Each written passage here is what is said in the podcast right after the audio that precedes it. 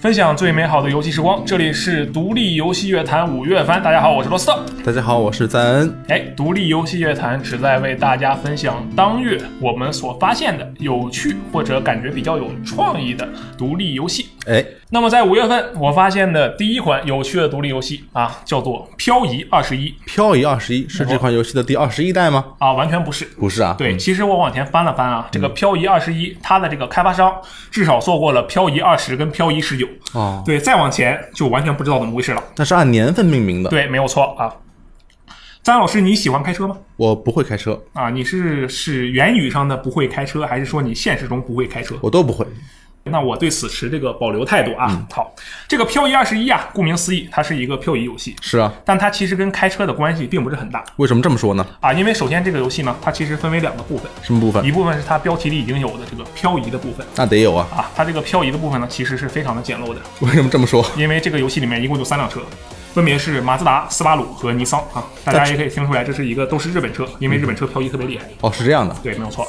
然后呢，它的赛道呢也只有三条，哦，那太少了。只有三辆车跟这个三个赛道，所以你大家也可以想象到，在这款游戏中，你这个开车的部分呢其实不是很长，但是就有九种组合。哎， 没有错啊。但是而赛道你还可以调天气呢，对不对？还可以调模式、啊，就有很多种组合了。好，但是在这款游戏中呢，最重要的其实不是漂移，那是什么而呀？是在漂移之前的准备怎么准备呢？啊。漂移之前呢，玩就家有一个热身。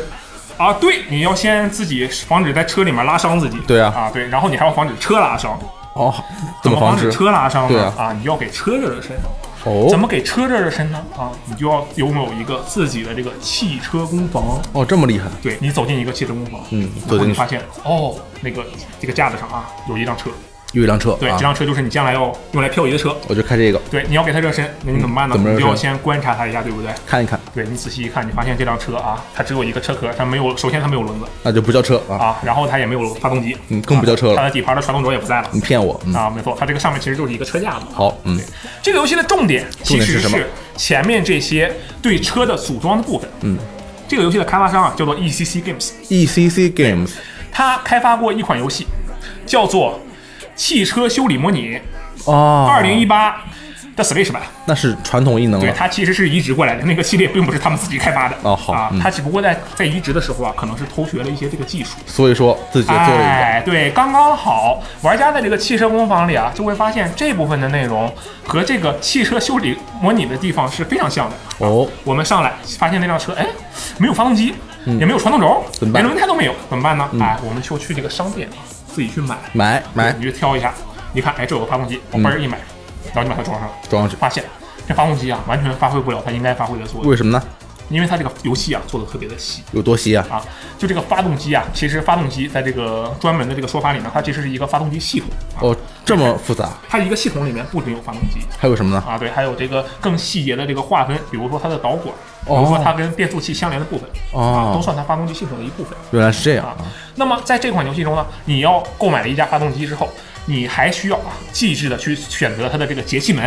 呃它的哦这个火花塞啊，它的这个喷油泵，这都是你自己要去嗯就调这的。这么细啊？没错，特别的细。然后它这个发动机弄完了，你还要去调这个底盘呢，还要去调这个轮胎的这个轮毂啊，轮胎本身的花纹啊，你都可以自己去选。太复杂了。对，它在这个部分的复杂程度啊，那是远远超于它漂移的复杂程度的。嗯，啊，当然这些肯定不是花拳绣腿。嗯，你对选择了不同的这个配件、啊、有什么用呢其实是对你的车有不同性能的影响。哦啊，可能对于我这种菜鸡玩家来说，其实影响不是很大。我上去我摁住方向键，然后我摁一下左，然后嘣儿它就开始飘。飘啊，但是对于那些高玩玩家来说，这个东西好像就很有研究的地方。嗯哦是这样的我为啊什么这么说呢？因为这个游戏啊，现在在这个 Steam 平台有五百多条评测，嗯，然后百分之七十多都是好评，那多还半不错了好评对，嗯而且你可以看到下面的评价好评的玩家，都是这个相关领域都玩的什么 Car X 啊，什么这个神力科莎呀、啊那种偏向拟真的赛车游戏。专业玩车对，人然后他们还能给这个游戏打出好评，说明他们对这个三辆车跟赛三个赛道这个事情啊，并不是很在意。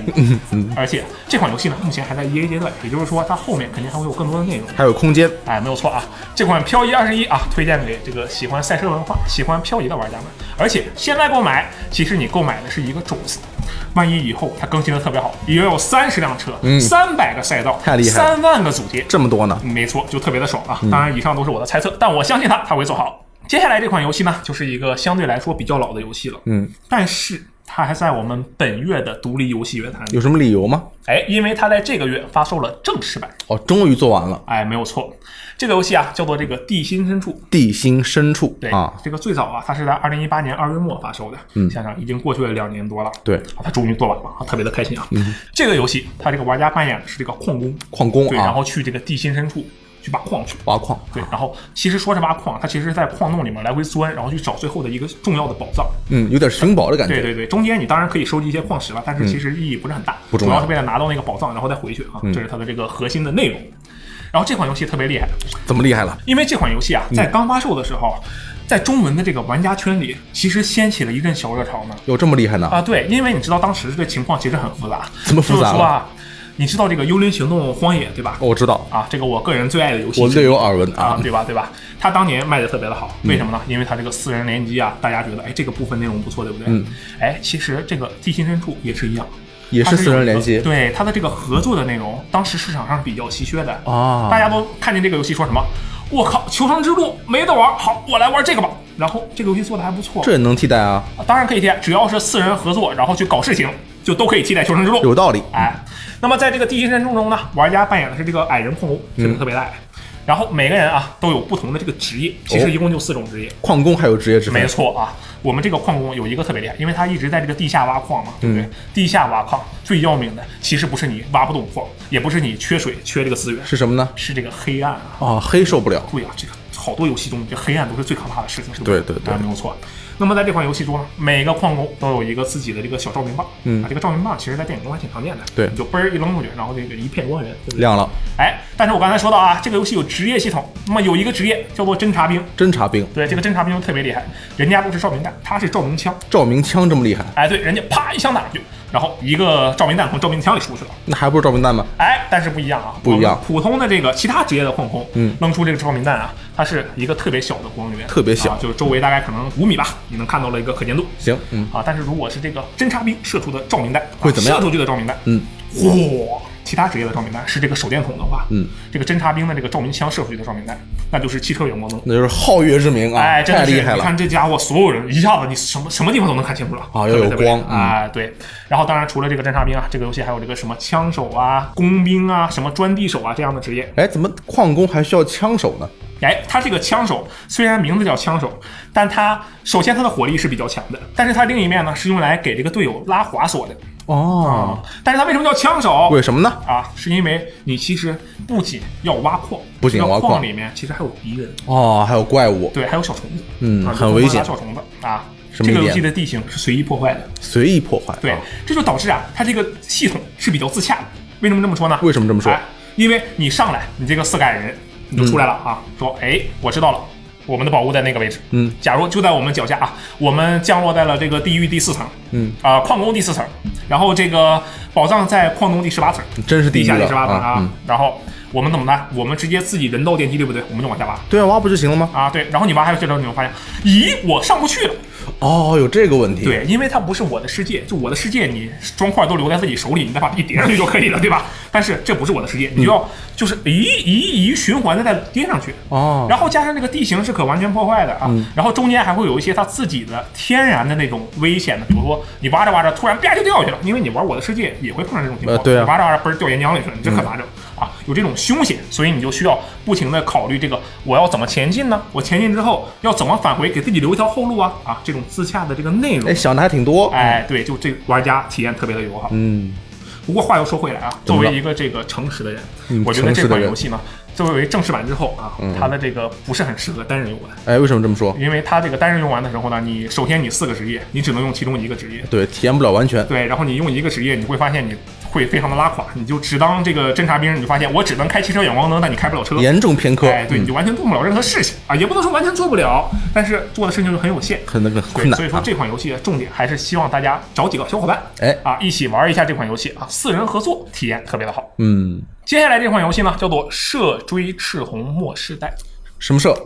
摄影的摄，什么追？追踪者的追，然后赤红就是红色赤，红十三的赤红，最后是末世代，最后一个世代。没有错。啊，这么复杂，张老师听到这个名字，你认为它是一个怎样的游戏？我觉得它是一个特别好的游戏，因为它标题我听不懂， 啊，没有错啊，尤其是对于独立游戏来讲，标题听不懂，往往意味着这个游戏要么特别好，要么特别烂。对，要不然是一百，要不然是零嗯啊、没有错啊，是一个极端化。那么，我认为《射追赤红末世代》这啊款游戏是属于稍微好那么一点的游戏啊，也没有特别好，但也肯定不是特别烂的那种，嗯还不错啊。啊嗯对，这款游戏呢是一个摄影游戏，这就是它“射”的含义。哦，所以叫射，对，你就疯狂在游戏里疯狂射啊，摄影的射，该射就要射。没错，在游戏中呢有这个很多很多的关卡，有很然多啊后每一个关卡是一个固定的这个区域，嗯，一块儿对，玩家就在这个里面啊就闲逛，其实一个箱庭对，啊，你就看看，哎，这旁边有只鸽子，拍一下，我靠，鸽子好大，鸽子为什么这么大？哦啊，对你这边上面飞过战斗机，你一拍，咔，哎呀没拍着，哎怎么没拍着啊？但是呢，这个游戏有一点特别好，什么，就是说只要你拍照，无论你拍的多屎，嗯，你都有钱赚。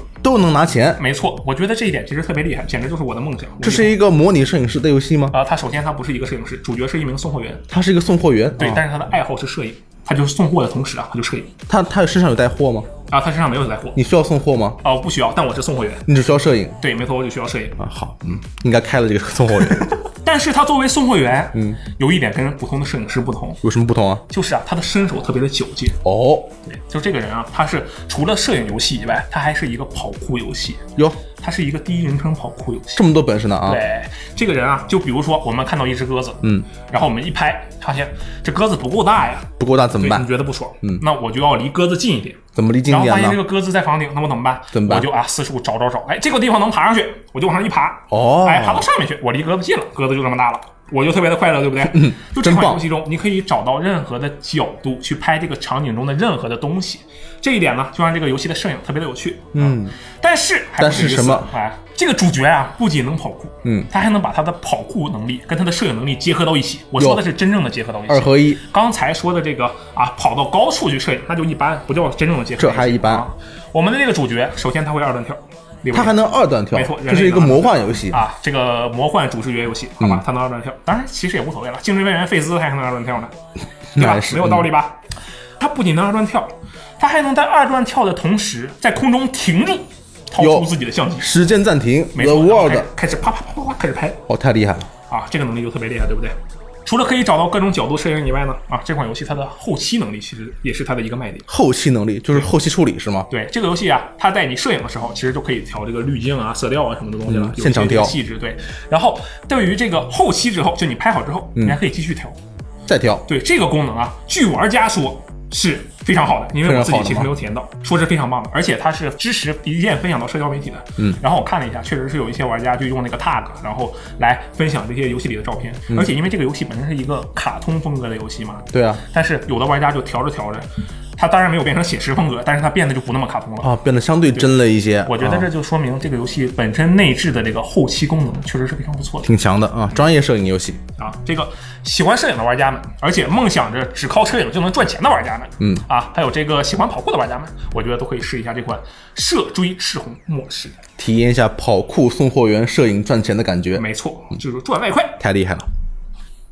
接下来这款游戏呢，是我们本期节目里好评率最高的一个。最强的。没错啊，这款游戏啊，我觉得当时看到它的时候，我就觉得哇，这游戏一定要讲。哎，为什么为呀什？么呢？因为这个游戏啊，它叫做全面坦克模拟器，但是它不止于有坦克还有什么？啊，它有这个玩具兵。有兵啊？对我是其实是最盯着这个玩具兵去的。哎，你喜欢那个吗？对，因为这个童年的时候啊，我看过一个电影啊，叫做《这个玩具总动员》。哎，好电影我当时看完那个电影，我就觉得玩具兵太他妈帅了。哦，是这样的《玩具总动员一》啊，记得吧？就是那群小兵就出去侦查嘛，和胡迪生日派对上都有什么礼物，对不对？嗯对所以他就去了。然后他们走到一个门前的时候，嗯突然那个队长说：“停，有人来了，啊，有妈妈来了。”嗯，然后当时所有人开始站住不动了，对吧？很有纪律。对，然后当时妈妈转身啪一脚踩死一个，呃，踩瘫了一个，嗯，对吧？没有踩死啊。对，当时就给踩瘫了。然后妈妈走了，那些士兵又开始活灵活猛。这时候我印象最深的一点来了，什么呢？那个那个受伤了的士兵被妈妈踩的那个士兵说：“别管我，你们快走！”哎呦，这就是战士的对精然后神，那那个队长说：“不，军人绝对不会抛下任何一个同伴。”太帅了，我靠！当时我就不行了，我跟你讲，嗯我就觉得玩具兵实在是太他妈帅了。太厉害对了，我有时候还半夜嗯醒来，我就偷偷看，哎，玩具兵火没火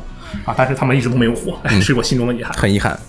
当然说了这么多啊，嗯这个为什么喜欢玩具兵呢？就是因为你童年玩玩具兵，肯定是要操控这个玩具兵，就假装你自己是一个将军，对，还能操控的啊，对，然后这个把他们摆一排，说，哎，我们去打仗，打嗯对对，就特别的快乐。那么这款全面坦克模拟器，坦克模拟器其实模拟的就是你拥有一大堆，不仅有玩具兵，你想象是一个超级豪华的玩具套组，哎呦喂里，面不仅有兵，还有这个坦克，还有飞机，还有飞机呢啊哇，啥都有。然后你就自己把它摆好一排，然后你还买，你当时还特别有钱，你不只买了一套，你买了两套，啊对面还有一套，对，对面还有一套，太然厉害后了你们两个就不停的打。哎呦不对，你不只买了两套，你买了十套，买了10套因为你这么多每种国家的这个兵种配置不同，你每样都买了一套我我这么有钱，啊。对，你就特别有钱，你有有了这个游戏，你就特别有钱哎呦太棒了啊！！这个游戏它的卖点就是说。玩家选择一个国家，然后再给对方选择一个国家，啊然后选好了之后，两边你把这个队列码好，然后看他们自己打架。啊，这就模拟器就是这样的吗？啊，对，这个全面叉叉很合理系啊系列基本都是这个样子的。但这款游戏呢，有一点特别厉害，有什么异样？它可以让玩家直接附身到每一个单位上。哦，还能附身，啊，对，就是说你小时候觉得我现在就只能是将领，你也没法进去当人家士兵去。对我只能上上帝视角啊啊，，对。但是在这款游戏中呢，你就可以咵转到自己士兵的小脑子嗯你里还夸 啊，对可以啊，嗖一下，啊还咻啊，哎，然后你就变成了第一人称射击游戏，有而且这个手感还挺不错的呢。还还不错呢哎，对，而且不同的兵种，比如说那个德军不是有 MP 四零嘛，啊，对啊，啊，那个枪械的那个手感啊，跟其他国家那个枪还不一样呢，呃还有一些差异呢。挺专业啊，整的哎，没啊嗯有，错。再说这个坦克啊，这个坦克你不仅能嗖进去啊，开这个火炮，这叔嗯啊你，还啊能去副驾驶开那个小机枪。哦，选择还挺多对，你开这个飞机啊，你不仅能开飞机，用普通的这个战斗机去打人去啊嗯或者打其他飞机啊，你还可以操作轰炸机，你就往下炸，这就是战地啊，很厉害没啊错，，真的就是一个小型玩具兵战地啊。太厉害了哎，做的啊，特别的好啊！而且这款游戏是有这个战役模式的，嗯啊，它这个战役模式是二战为定，就上去进去之后，你就一看，哇，一张世界地图展现在了你的面前，嗯，然后就是轴心国与同盟国这个之间的这个呃战略地址的这个这个这个分割啊，嗯然后我一看，我当时一看，我看中国那个样子啊，因为我对中国相对来说是稍微熟悉一点呃，应该的啊，对你这不出胸肌就大了啊， 我一看，哦，这个游戏至少在中国那个位置，它的那个分割是正确的，哦，哎，我就觉得这个游戏在其他国家应该也不错吧，当然我并不是很了解啊。有可能 吧，对，但是这个游戏有一点特别好，这个是玩家提出来的。哪里好啊它的这个每个国家都有自己的特色兵种，而哦，且做的特别的好。这这个比如说这个苏联人啊，苏联怎么你了看这个苏联小士兵就戴着那个小的那种防冻的帽子啊特别有特色。扛冻对，然后他们有这个卡秋莎坦克车，有，特别的厉害，对吧特别有名啊，然后这个德军啊，他们有特别帅的军装，啊，这个也是德军的一个当时比较知名的点，对，对吧很时尚啊，啊没，错。然后这个美军呢，还有这个核弹基地，我的妈呀，它这个每一个国家啊、都有一个特色在里面，而且还原的特别不错。嗯有啊，这个是非常受玩家好评。嗯啊，但是啊，这款游戏也有一些问题。还有缺点啊，对，就是说啊，当年咱们玩这个玩具兵的时候，对吧？啊怎么了你这一个玩具兵你摆好了，然后你家有钱吗？当时我没有你钱有，玩具兵吗？我有几个，啊，你有几个？那你肯定没有办法打玩具兵内战，对吧那？很是很很困难啊，啊，对吧？然后呢，我当时是没有钱的，嗯我只能买得起一份玩具兵，而且还是个半拉部队，就是没有办法买一整个部队，嗯只有兵啊。然后我就让我的这帮玩具兵去打那个奥特曼去，啊，对，就没有办法，因为没有对手，对吧科？幻战争啊，啊，然后为了我自己的尊严，我往往会让我的这个玩具兵干掉奥奥特曼，呃，嗯可以对啊吧啊，我不能让奥特曼干掉我，我是玩具兵的指挥官，对人不定对？胜天嘛啊，哎，这款游戏在这一点上其实是有些相似的，怎么说？就是说，在这款游戏中呢，玩具兵里真的可以干掉奥特曼，但是对面不是奥特曼，而是那些坦克、啊、飞机，明显比玩具兵强很多的东西。嗯，但是由于士兵实在是太他妈强了，他可以脚踢坦克，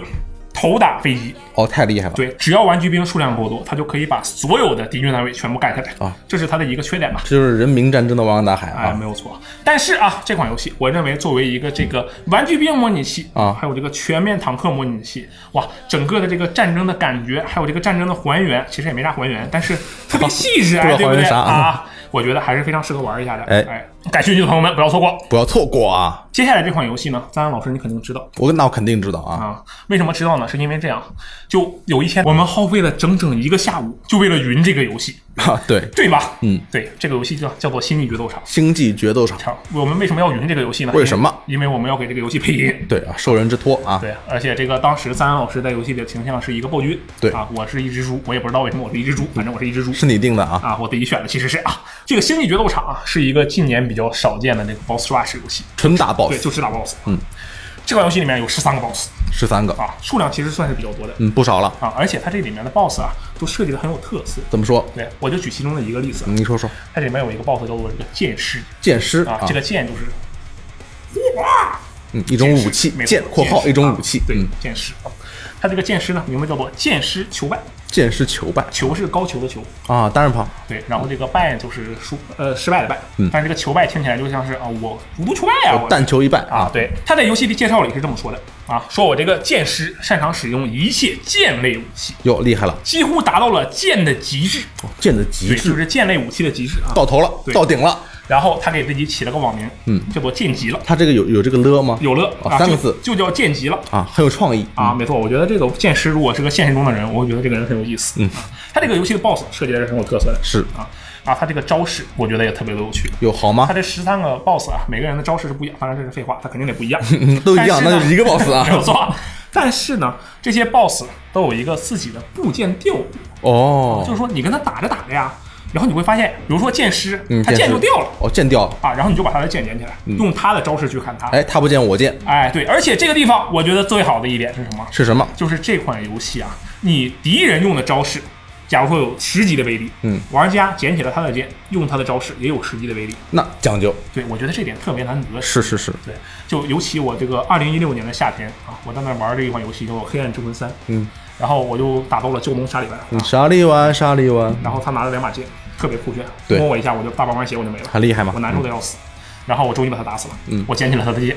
我心想，哈，你教育我，我拿你的招式去教育小怪，对，对，然后我去教育小怪，小怪又把我教育了。你发现你没有他那么简发现我用了人家的剑，他就瞬间从一个这个狼狗变成了哈士奇，他的威力啊，一下子就掉级了。也得分人啊，对，但是这款游戏就不一样不一样啊， ，BOSS 的时候他用了多大的威力，你就用多大的威力，我觉得这点特别难得。公平合理。同时呢，由于这款游戏叫做星际决斗场，对吧？对那么在这个决斗场里，它是一个六边形的决斗场，嗯那么这六个边上呢，其实都是各种广告牌，对，啊，里面有我们的广告牌还有这个呢啊，对，啊，稍微的这个打广告，太好了啊，然后里面还有很多很多的解说，嗯，啊，这个解说里面有什么主播呀，或者是知名媒体人、知名游戏人啊，啊，雷电啊，啊，熟悉的声音啊什，么这个阿岩啊，嗯，都有都有啊，啊，里面也有我们的解说啊，在打广告。就对啊，这样就听啊，对，然后除了这个解说以外呢，决斗场嘛，肯定还有观众。嗯啊，这个观众是它的一个比较重要的系统。嗯，就说你玩家作为这个决斗士啊，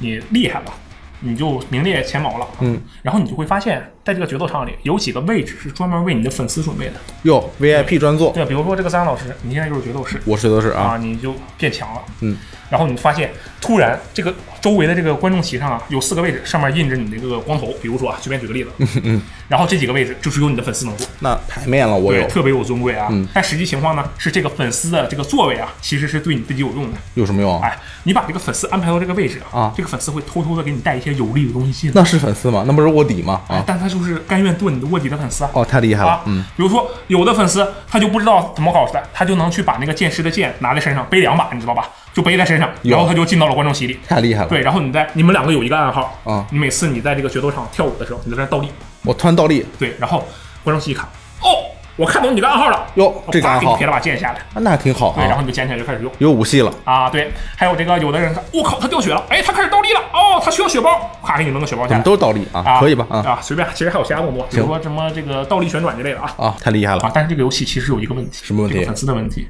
说这个粉丝啊，由于他只能带两把剑，嗯，而且加上那个剑啊，你用完之后它就没了嘛，对啊，其实就很难受，因为它剑的威力有的时候就没那么大。作用有你限，打到后面的 BOSS 的时候，它就用起来很难受，嗯啊，这时候你会发现，带什么剑，带什么锤子，带什么让粉丝带什么东西，都不如带几个血包实在哦，还是血包有用啊嗯对，，最后你就会发现，你这四个粉丝啊，前后左右东南西北，一人一个粉丝，我也挺这个惨，就四个粉丝啊，啊，这个带了四个血包，那个带俩血包，这个带了一个血包，就专门给你配血包，太厉害了啊嗯这，是它游戏做的一点点缺点。但是总体来讲，这个游戏的手感做的还是非常的不错。那是作为一个 boss rush 游戏啊，俯视角，你在这古连击，然后夸一个闪避，哇，还有魔女时间呢。嗯，啊，这个其实不是魔女时间，应该叫它机器人时间啊，时间会变慢，你这刀刀暴击，哇，特别的爽。都是一个意思啊，啊，没错，感兴趣的朋友们啊，尤其对这个 boss rush 感兴趣的朋友们，可以了解一下。尝试一下，接下来这款游戏呢，嗯在我们的这个社交平台上其实火过一段时间。有还火过，啊，对，就是这个社交平台，我记得还记得呢，它是这么发的一段文字，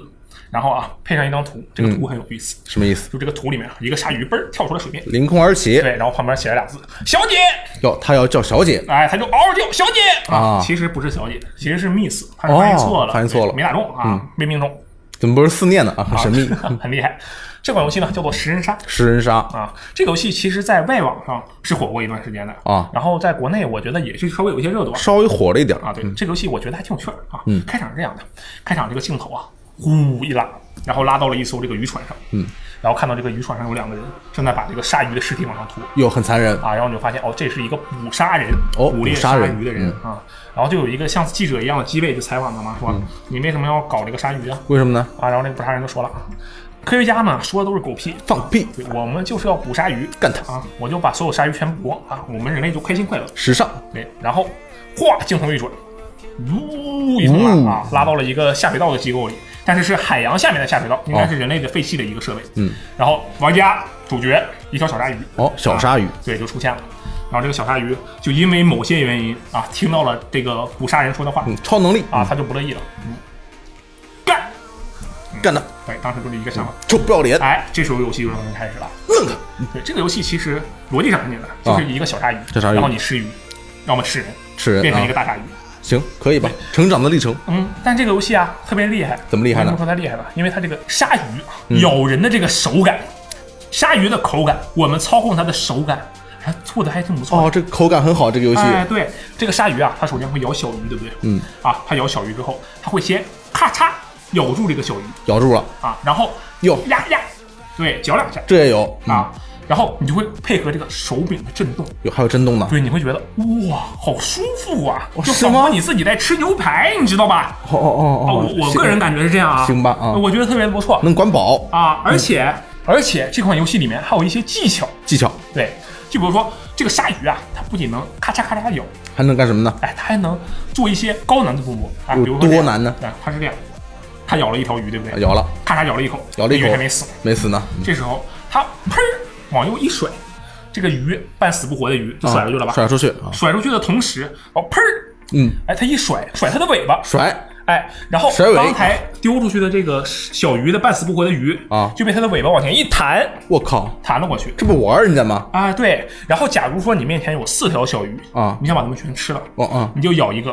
啊，砰儿一弹，用这个弹出去的鱼砸中前面的那个鱼，哟，保龄球，哦哎，前面那个鱼就虚了，哎呀，什么东西砸中我了？它当时就不行了。晕了啊然，后你就砰儿过去再一咬，哦哇，然后你哎再一甩，然后你嘣儿再一弹，再去哟弹前面那个鱼。这套连技啊，哎，一套连招儿，我天哪，太特别厉厉害了对不对？哎啊，哎，这是跟鱼战斗，跟鱼还能战啊它还能斗跟人呢，战斗，嗯啊，他这个跟人战斗，人分两种啊，一种是不反抗的人，嗯就是他在那瞎游泳啊，突然旁边有只鲨鱼，他就把它吃了，很惨啊，嗯，这很是一惨种，太惨。了对啊，另一种是那种专门这个猎杀鲨鱼啊嗯，也不一定是猎杀鲨鱼，也可以是猎杀别的生物，但是他们有专门的设备，嗯，他们有这个潜水服，哦啊，，他们还有一个鱼叉枪，有武器对，然后这个鱼叉枪还是带镭射瞄准镜的。啊，很厉害啊，啊特，别的厉害。然后你在这个水底下游泳的时候，你就会看到你这个周围啊，身体周围有这个很多镭射光锁在你身上。哟，太危险了，这时候，这款游戏就跟动作游戏一样，哟，就想象一下，你现在不是鲨鱼了，不是鲨你鱼，是隼龙，我能你是忍者龙剑传变化太大了啊啊。然后你当隼龙的时候，远处有一个拿火箭筒的，啊，拿着红外线瞄着你，他要炸你了。我怎这时么候办你？怎么办？你肯定李峰对不对？你就一个翻滚，对啊，对躲你就开躲了，开了。哎，你当鲨鱼的时候，你被这个带着红外瞄准镜的鱼叉枪瞄上了。我怎么办？这时候你砰一个冲刺，哎，就躲开了它的瞄准。哟，这也行，哎，它这个部分啊，你加上你空中的乐器，你的这些战斗的过程，一种节奏感，就跟一个动作游戏一样，这么厉害啊，没错。哦而且你隼龙会什么？会二段跳，对不对？我会啊啊，还会一个飞燕，对不对？对啊，跟鲨鱼比它都不行，这都不行，我这鲨鱼会三段跳。你还能三段跳，啊哎，它这个鲨鱼有的时候它会假装自己是海豚。它特别快乐嗯，嗯它就从水底下嘣儿钻出来、嗯啊，给周围的人看看，表演一下自己啊，周围人鼓掌啊，啊，真棒，对对对哎呀妈，还不赶紧跑呢，先鼓掌吧啊！然后你在空中，你嘣儿一嘚瑟，你就能嗯往上挺一下，哟你还可能以再嘣儿嘚瑟一下， 还能嘚瑟哎，啊三段跳啊，特他别厉害不他可比送货员厉害啊，对，但是它其实跳的这个高度大概有一点二左右，但是它是三段。嗯，好吧，特别的厉害。整个游戏其实就是一个有点动作游戏感觉的成长游戏、嗯啊，我觉得特别有趣。而且我觉得它特别有趣味的一点是什么呢是一个我在预告片中看到的一个模式，应该是一个关卡，叫做这个鲨鱼配对。是什么意思？是一帮鲨鱼开派对吗？啊，这个鲨鱼派对，其实我第一眼看下去的时候，就跟赞安老师你的想法是一样的。嗯，我以为是鲨鱼派对，就一帮鲨鱼在那哟哟嘿嘿，嗨，你懂我，碟让我们嗨起来哦啊！赞美对啊但实际上是这样的，是什么就是说，在这个一个城市的海滩上，哦海滩上然后啊有一群人在这开那个沙滩派对，他们一般会开一辆这个面包车，后面背着很多音响，嗯然后一群人在那跳舞，对不对？然后这时候你作为鲨鱼，你嘣儿你冲上去，你搁浅了我搁浅，那我不是危险了吗？啊，没事，你一点都不危险，你在哟搁浅的时候活蹦乱跳。那我可厉害了哎，你刚好活蹦乱跳的时候，你就跟上了他们这个沙滩派对的节奏，就是周围的人类啊，在那儿呦呦在那跳，然后你作为一个鲨鱼，你在那嗯嗯嗯，在那手摇摆，跟着扑腾啊，哎，跟着一起跳，然后那帮人类一点都不怕你，哇，哎，跳的好，哎，好好好好好，大家一起跳，这就是他鲨鱼配对。这就是和谐社会了。哎，做的特别的好，我觉得、啊、 是吗嗯非常有趣味。虽然我自己没有体验到，很无厘但是头预告片里有啊。好，我觉得这一点做的不错啊。不过要提一下，这款游戏目前只在艾比克有售，嗯啊，大家感兴趣的话，去艾比克上找一找玩一下。赞阳老师，哎，啊，这个假设啊，我们现在有一个时间旅行的技术哦，有了，啊，你可以随便穿越时间，啊，厉害了，而且你不会有任何的时间悖论的后果，很方便你会啊不，会觉得这个东西特别的牛逼那太厉害了，啊？正是因为这个时间旅行的技术啊，炉火纯青，炉火纯青了，就就纯青到这个，我靠，所有人就是现跟我们现在的手机一样普遍，大规模普及了人，人都会有，人人都会用。啊所以说，在这样的一个时代里，人们把它用来干什么呢？嗯干什么？哎，人们用来把它做奥林匹克精神，用来打比赛。哦，哎，接下来说的这款游戏叫做《量子联盟》哎，就是不是跟那个什么火箭联盟一样，都是什么大联盟嗯这种啊，感有觉？可能是这种感觉啊。听我继续跟你说，好，它在我刚才说的那个时间技术炉火纯青的世界里，嗯啊，在这样的世界设定里呢，大家都觉得，嗯，时间设定干点啥呢？然后突然 觉得百无聊赖啊，啊，对呀、这随便穿，我这也没啥事儿，没事儿干是不是啊。然后呢，就突然想到了，说，哎，我们以前进行的那些团队的比赛项目，现在有时间穿越了，是不是也能一个人做呀？那怎么说他们呢就？思想了一下，啊就比如说我们五五对五打篮球，现在是五对五对吧？嗯，然后半场你把球运过去了，一个人传球传给另一个人，就假设他直接投篮了，嗯然后他就球进了啊，这是一个至少需要两个人，对不对？得两个人，但是如果你一个人的话，你先有一个人，你把球传出去之后，啊，你就开始进行一些无球跑动的动作，啊然后你嘣儿给自己来一下穿越时间，啊，而你就回到了最开始的时候。但是你这时候你变成了另一个人，你当成了接球的那个人，哦，你回直去接对无球跑动接住那个球，然后直接投篮，球进了。你是不是一个人干了两个人的活那一个人就包了啊，那啊，就特别是的快乐。哎，这款量子联盟这种感觉的游戏，啊这是一款 FPS 游戏，哦，主视角，对，主题是这个打枪跟间谍嗯，啊。它是这样上来啊，这是一个一对一的三 v 三游戏，啊，刚上来是一对一，对，但是它这个三 v 三怎么实现呢？是怎这么样实现啊？第一回合，张扬老师，你我，我们两个人对战。我们两个啊，我走，我这刚走出去一步，你就把我嘣儿一枪把我打死那我厉害了，啊，然后我就尸体我就倒在这里，对吧？嗯但是我还有一个灵魂出窍的状态，哦，还有灵我魂，对我该走走，该跑跑，该射射啊，但是没有任何实际的效果。哦，没有用啊，对，但是我在那儿跑来跑去，我就觉得，哎，我现在是灵魂，但我要在点里站着，哦啊，我就在那儿站着，我就战斗结束，好吧？然后第一回合过去了，过去了，接下来进入第二回合，嗯，第二回合我没有统城了，然后呢，你就会发现你周围突然出现了一个人影，这个人影会复刻你上一回合的所有行为。哦，就那比如等于我回到过去了，哎，没有错，就比如说我啊，我刚才不是我的第一回合的人被你一枪打死了吗？对啊，啊，这时候我的第一回合的人被你的第一回合的人一枪打死了，啊我第二回合的人上来把你第一回合的人一枪打死了，那么你第一回合的人就无法干掉我第一回合的人，哟，对我第一回合的人后面的那些看起来刚才没有用的动作，现在都有用了。你就改变时间，逆转未来了，哎，没有错，这时候我后面刚才做的那些什么瞎跑啊、开开枪、站站点动作，全都变成有效的动就作。有意义了。哎，没有哎错，呦，这创意可以啊！哎，嗯到了后面，到了第三回合啊，再重复这个过程。所以说，这是一个特别有套娃感觉的过程。对你第一回合你立刻死了，但是没有关系，你还可以预判一下接下来几个回合你的对手会怎么行还动。能救回来，哎，你还能把它救回来，这就是它非常有创意的点。那是挺有创意。所以说呢，这款游戏哇，就是一个综合了最近两大热点，其实是一个热点的游戏，嗯，就是综合了时间管理与多人运动，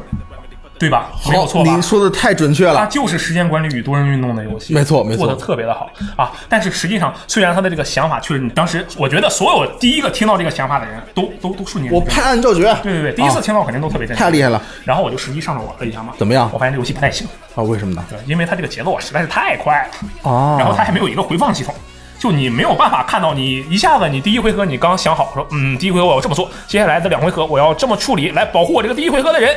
然后三分钟过去了，这局结束了，你还看不了回放，你就完全不知道刚才做了什么或者做的东西有没有效。一头雾水。对，节奏特别的快，嗯这是它的现在的一个缺点。不过我觉得它的这个创意啊，加上它其实现在就已经有 Battle Pass 了，你敢信？它其太实厉已害经有了 Battle Pass 了啊！就是它的这个基调，它的这个创意本身是非常有趣的。我觉嗯得它如果能更新，或者把这个节奏放慢一点，加一加回放系统，调一调，哎，作为一个游戏，应该有一个小火的潜质吧？大有潜力啊！哎，没有错，这款游戏叫做《量子联盟》，对这量个子联题盟材感兴趣的朋友们，可以去嗯看看视频，先感受一下这个快乐，然后玩不玩呢？你再自己想想。研究研究啊啊，！对。接下来是本月的最后一款游戏，最后一个啊，这个英雄联盟里面有一个选手特别厉害，叫什么呢？叫做 Faker 哦，听说过啊，这个 Faker，、那你都听说过，就说明这个人真的很有名，嗯确对不对实厉害啊啊。嗯这个 Faker 啊，他在这个今年的这个比赛里，呃，可以说是出师不太利，啊哦，对，这个小组赛就回家了，啊比较遗憾。嗯，然后呢，有些网友就调侃说这个 Faker 怎么打成这样啊，就回家。然后有些网友就回答了，这个 Faker 啊。回家啦，回去打游戏啦。嗯打什么游戏呢？就是打我们今天现在要说的这款游戏啊，叫做造桥。哎，为什么这么说哎，呀？为什么这么说？是因为这个造桥的初代就是因为 Faker 直播才火的。哦，那大有渊源哎，啊。没有错，所以这玩家们觉得，哦，他回去玩造桥二，行吧，行吧，你快 回去吧。 当然，只是一个理解玩笑了啊。造桥这款游戏机制呢是比较简单的，其实特别的直观。嗯，就这样啊，我们假设这个辐射小人儿，它是一个暗面，啊岸一个边，岸岸边嗯啊岸边啊哎啊河面旁边的啊岸边。啊，back back，对，这是一个。嗯，然后这个小人是另一个啊嗯，放在这里。好，放这儿，嗯然后这时候玩家的中间是空的。嗯，啊，是一片这个海海啊，一个河流。嗯，然后这边有一辆小车，这个人头顶上有辆小车，好，你要想办法把这个小车弄到这个桥上，啊通过什么呢？啊，通过桥啊，通过剑桥。这时候呢，其实你想想，左边有个小车，要弄到对岸去，对你就造一辆桥嘛，对不对？你就一条线拉过去，对，很简单，对，然后搞点这个稳定流，完事儿了嗯啊。这就是造桥最基本、最基本的一个教程级玩法。啊，